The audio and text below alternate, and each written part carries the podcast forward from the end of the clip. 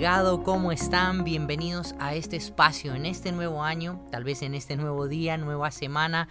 Hoy Dios nos permite una vez más comenzar cerca de Él, cerca de su palabra. Es este espacio donde Jesús nos permite fortalecernos, animarnos con la verdad de la Escritura, unos a otros, teniendo contacto directo con la palabra de Dios. Esta semana es la semana que hemos denominado la Semana de la Gratitud y hoy compartiremos la segunda parte y para empezar quiero invitarte que me acompañes a Primera de Tesalonicenses, capítulo 5, versos 16 y 18 nos dice, estén siempre alegres, oren sin cesar. Den gracias a Dios en toda situación porque esta es su voluntad para ustedes en Cristo Jesús.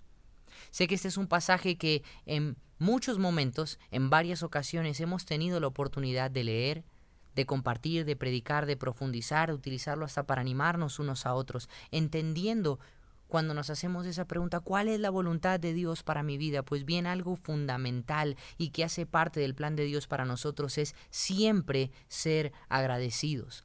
¿Habrá momentos difíciles? Sí. ¿Habrá pérdidas? Sí. ¿Habrá momentos de tristeza, de dolor, de llanto, de adversidad, de debilidad? Sí. Por eso Jesús nos dice que en toda situación, no en algunas, sino en toda, debemos estar agradecidos con Dios. Pero ¿cómo hago para ser agradecido en medio de un mundo que va al revés de lo que yo profeso, de lo que yo vivo? ¿Cómo soy agradecido en momentos adversos donde en lugar de producirme alegría me producen tristeza? ¿Cómo hago para ser agradecido, agradecida cuando llegan cosas a mi vida inesperadas que yo no estaba buscando? Pues bien, la respuesta está en el inicio de este pasaje, orar sin cesar. La gratitud es alimentada, la gratitud llega a nuestras vidas como consecuencia de una vida de oración.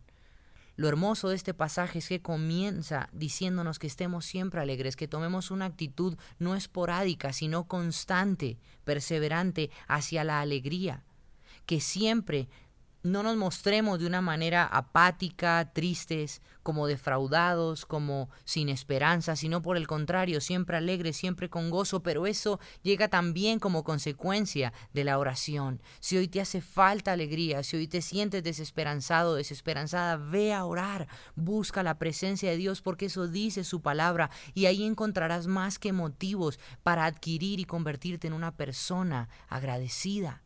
Porque la gratitud es imposible hallarla dependiendo de cómo se den las cosas, las situaciones o las circunstancias en nuestra vida. Muchas veces daremos lo mejor, pero nos pagarán de mala manera. Muchas veces nos esforzaremos y nuestras expectativas estarán en lo más alto y las cosas no saldrán como esperamos. Sin embargo, si somos hijos de Dios, que estamos en constante búsqueda de su presencia, que pasamos tiempo con Él, nuestra gratitud, nuestro estado de ánimo no va a depender de los resultados de lo que estemos viviendo, sino que nuestra gratitud y nuestro gozo, nuestra alegría, nuestra paz, nuestra esperanza se va a encontrar en la presencia de Jesús. Porque podremos ver que todo ora para bien para nosotros. Las pruebas serán útiles, necesarias para forjar tu carácter, forjar tu fe, para que Jesús siga perfeccionando la obra que un día empezó en ti. Pero no pierdas de vista a Jesús eso nos dice este pasaje, porque esta es su voluntad para ustedes en Cristo Jesús. Colosenses 4.2 dice una vez más y enfatiza esto tan importante, dedíquense a la oración, perseveren en ella con agradecimiento. La gratitud es fortalecida, es dada, es encontrada cuando llevamos una vida que se dedica a orar.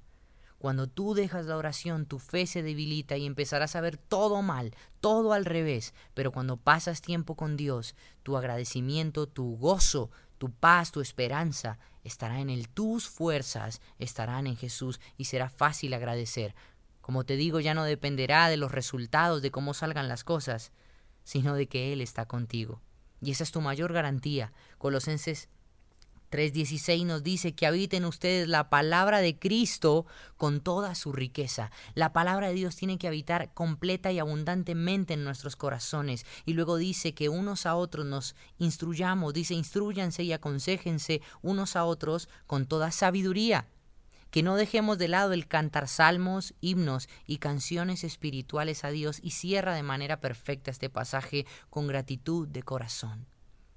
Sabemos que muchas veces, y entendemos, Las voces callan, no alaban ni adoran a Dios, no le cantan, no le reconocen, porque no hay un hábito construido donde pasar tiempo con la palabra de Dios y orar es riqueza, es lo mejor. Cuando eso está ausente en una vida, difícilmente, difícilmente podremos instruir, aconsejar, apoyar a otros con toda sabiduría y difícilmente podremos con nuestras voces y corazones levantar cánticos espirituales al Dios verdadero.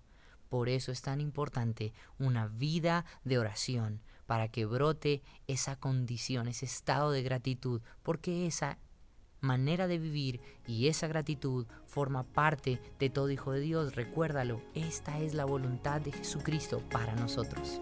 Dios te bendiga.